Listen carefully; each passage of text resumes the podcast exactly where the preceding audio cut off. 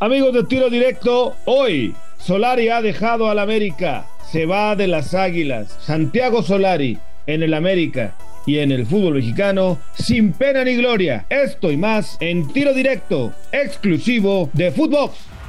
Esto es Tiro Directo, un podcast exclusivo de Footbox.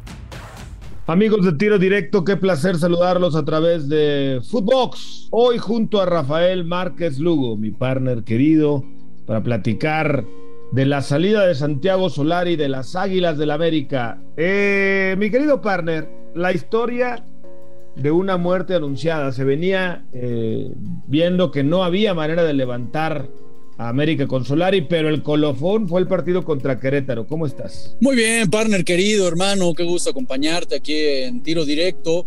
Pues sí, la verdad que, a ver, como bien lo mencionas, ¿no? Crónicas de una muerte anunciada, como dicen por ahí. Era de repente difícil pensar que como se manejan los altos mandos del conjunto americanista, bueno, pues eh, siguieran teniéndole paciencia, ¿no? La verdad es que no se veía ni siquiera, más allá de los resultados, partner, un funcionamiento adecuado en donde muchas veces dices, bueno, el equipo está trabajando, el equipo de a poco está encontrando la forma y seguramente los resultados van a venir. La realidad es que en lo que va de este torneo, que ya no es el inicio de torneo, ya vamos casi a la mitad, partner, fecha 8, eh, pues no se veía por dónde, un equipo que no terminó de funcionar y en donde yo creo que ya de plano se prendieron las, eh, alarmas, sobre todo, fue en el fondo, ¿no? Un equipo que es el más goleado cuando durante un año fueron una defensa muy sólida, un equipo muy equilibrado. Eh, y a eso hay que sumarle que me parece, sin tener a ciencia cierta las versiones, partner, pero a mí sí me da la impresión de que ya había cierto rompimiento con algunos futbolistas en el vestidor. Yo creo que sí. a ver, mira, yo creo que lo de ayer, las formas, el mensaje que manda Solari es el que termina de darle el último traspié para su salida. ¿Cuál?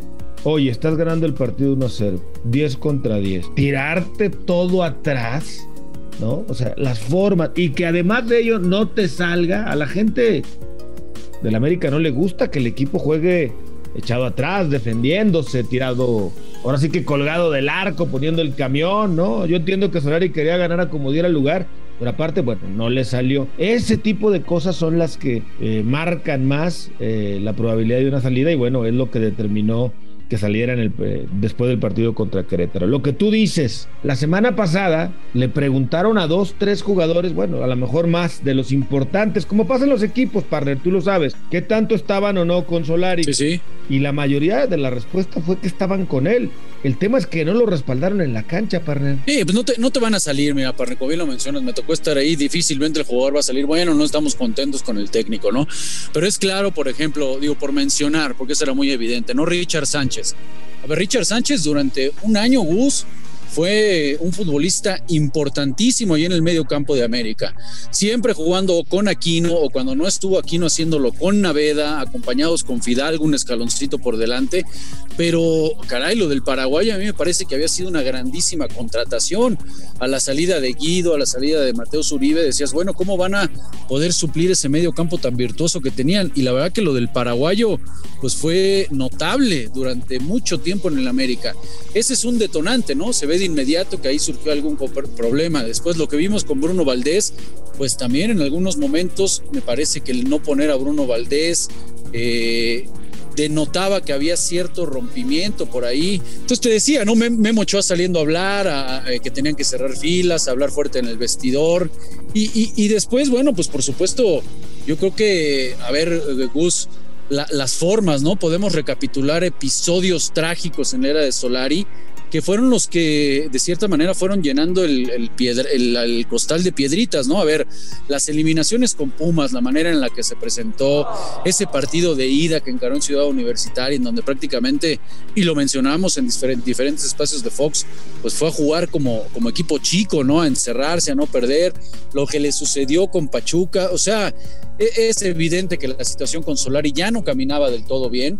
Y lo peor aún eh, eh, para este equipo de América es que parecía en este torneo que le habían reforzado al equipo, le habían llegado eh, siete futbolistas, futbolistas de muy buen nivel, como el caso de Diego Valdés, y de inmediato se hizo notar la presión, ¿no? O sea, desde el juego uno contra Puebla, la manera en la que Santiago perdió los estribos, decías, caray, sí que hay presión la bajada de, de, este, de, Emilio Escárraga al vestidor, a las instalaciones de Cuapa, hacerse presente, de cierta manera a, dar un llamado de atención, ¿no? Que muchas veces se dice que es de apoyo, pero bueno, es decir, a ver, ¿qué no está funcionando? ¿Qué está pasando? Entonces, pues con todo ese análisis me parece que ya era muy, muy complicado el, que esperara, ¿no? A ver, lo platicábamos Bus ayer en Fox, y decíamos, eh, posiblemente por la premura de que se viene un partido contra Monterrey, vienes en una fecha FIFA, no es el momento, pero bueno, también insisto, era ya insostenible este proceso de Santiago Solari. Se ve que algo pasó, ¿no, partner? Que, porque si fuera una decisión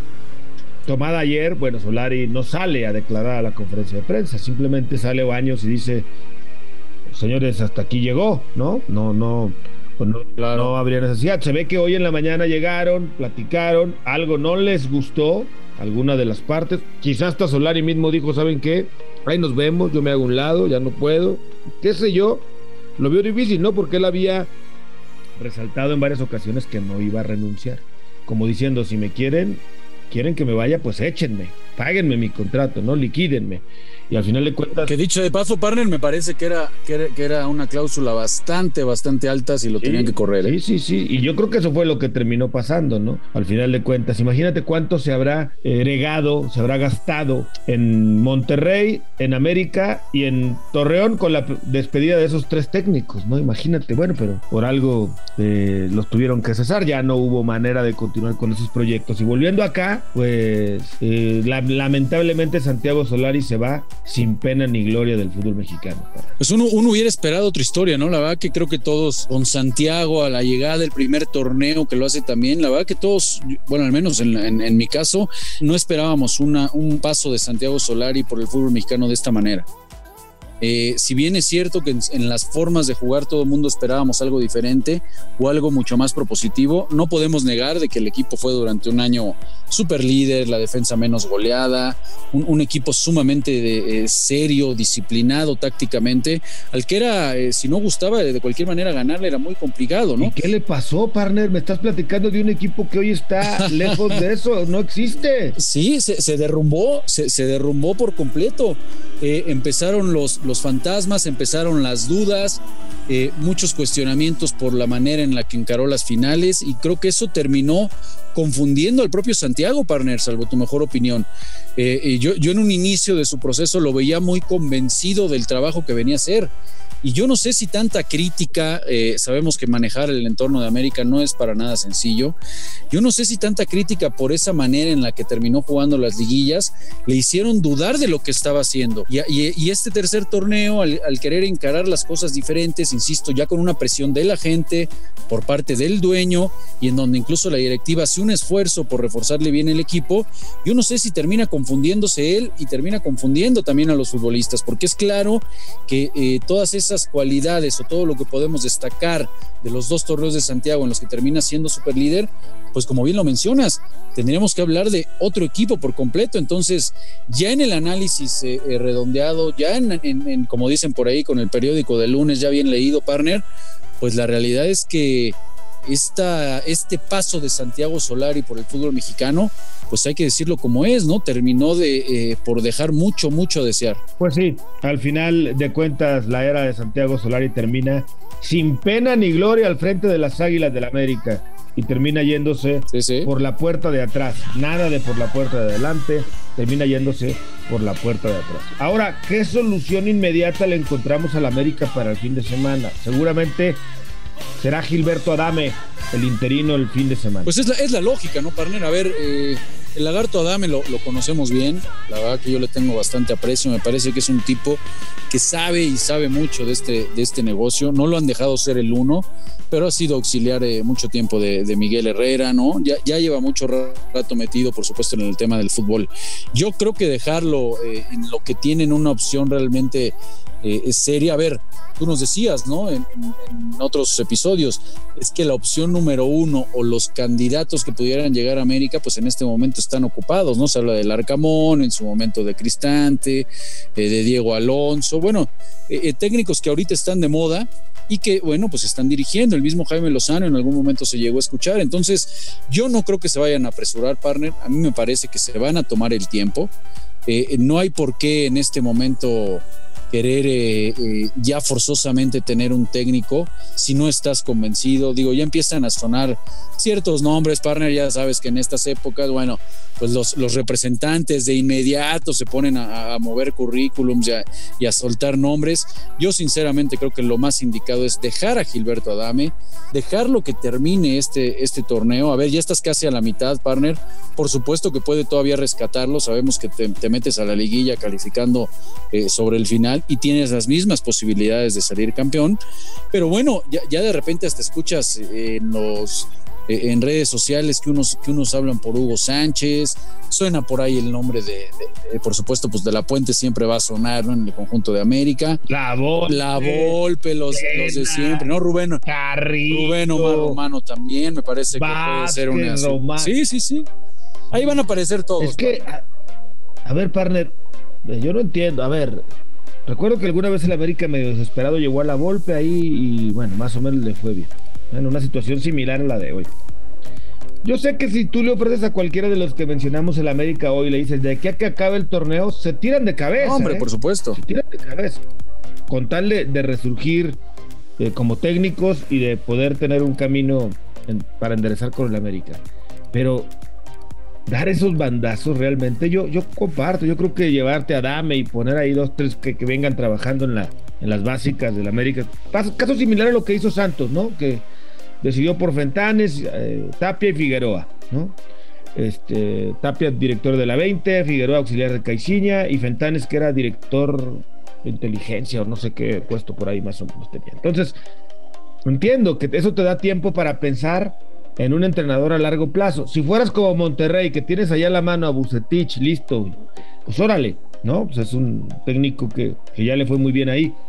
Pero en América, pues si no es Alfredo Tena, y acuérdate que lo echaron por la puerta de atrás, ¿eh? que lo corrieron, lo sacaron del proyecto sin mayor explicación ni nada, simplemente hasta aquí llegaste y listo. No sé qué tanto les pueda costar eh, regresarlo a, dirigir al equipo del América. Si no, no, no veo yo la verdad un panorama claro. Yo mejor creo que con tiempo se busque. Ahora, el América no se puede dar el lujo de dar por terminado el torneo, ¿no? De tirarlo por la borda, de decir, bueno, ya a ver qué pasa, ni modo. No, tienen que buscar también un revulsivo para, para por lo menos meterse a la postemporada, ¿no? Es que ganando Partner dos partidos prácticamente se pone ahí ahí a tiro de piedra para los lugares de clasificación. O sea, tienen 11 puntos los que están en cuarto, quinto, sexto lugar. Entonces, no hay. Eh, eh, sabemos que este torneo es muy volátil, bien lo mencionas. Dos triunfos y de inmediato se va a poner. Entonces, no puedes tirar el torneo para nada en lo absoluto, pero tampoco precipitarte, ¿no? Insisto, es muy apetecible para los representantes. A ver, ya, ya tu despacho partner también está trabajando, ya soltaron por ahí el nombre de Osorio. Este, ya, se menciona también que por ahí puede ser. Se habla del nombre de, de Robert Dante Siboldi. Eh, o sea, opciones van a empezar a surgir el día de hoy. Bueno, vamos a escuchar por todos lados, ¿no? Eh, eh, ¿Quién pueda llegar a dirigir al América?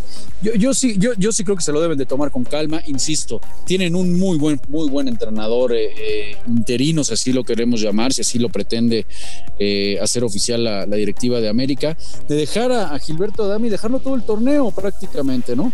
Dejarlo sin problema ya que él dirija y analizar perfectamente qué es lo que quieres. Más que, que analizar o decir quién va a ser el entrenador, yo creo que el tema es el proyecto, ¿no? Armar un proyecto serio. Es cierto. Eh, eh, eh, qué técnica, cómo queremos jugar, qué imagen queremos dar. O sea, yo, ya insisto, a toro pasado, la contratación que se logró, por ejemplo, en su momento con Miguel Herrera, pues fue muy buena, ¿no? Porque logró Miguel Herrera descongestionar y ser un tipo que entendiera perfectamente todo lo que era América, tanto en sus ruedas de prensa, en la manera de jugar, en conseguir los títulos. O sea, en todos sentidos terminó encajando y siendo eh, eh, ideal para el equipo de América. Yo creo que el análisis debe ir por ahí, ¿no? A ver, cómo queremos ya que juegue el equipo. Por supuesto, es importante estar peleando los títulos, ya lo sabemos, pero qué imagen queremos dar, ¿no? Eso sí. Eh, y, sobre eso, bueno, pues seguramente tendrán muchos, muchos candidatos. Ese pollito nos lo vamos a comer en otra edición aquí de Tiro Directo, partner. Como siempre, Rafael Vázquez Lugo, un placer estar contigo. Un placer, hermano mío. Muchísimas gracias por invitarme aquí a Tiro Directo y bueno, pues seguiremos platicando de todo lo que sucede en el torno, en el seno americanista, hermano. Yo soy Gustavo Mendoza. Ahora me escucha, ahora no. Esto fue Tiro Directo, un podcast exclusivo de Footbox.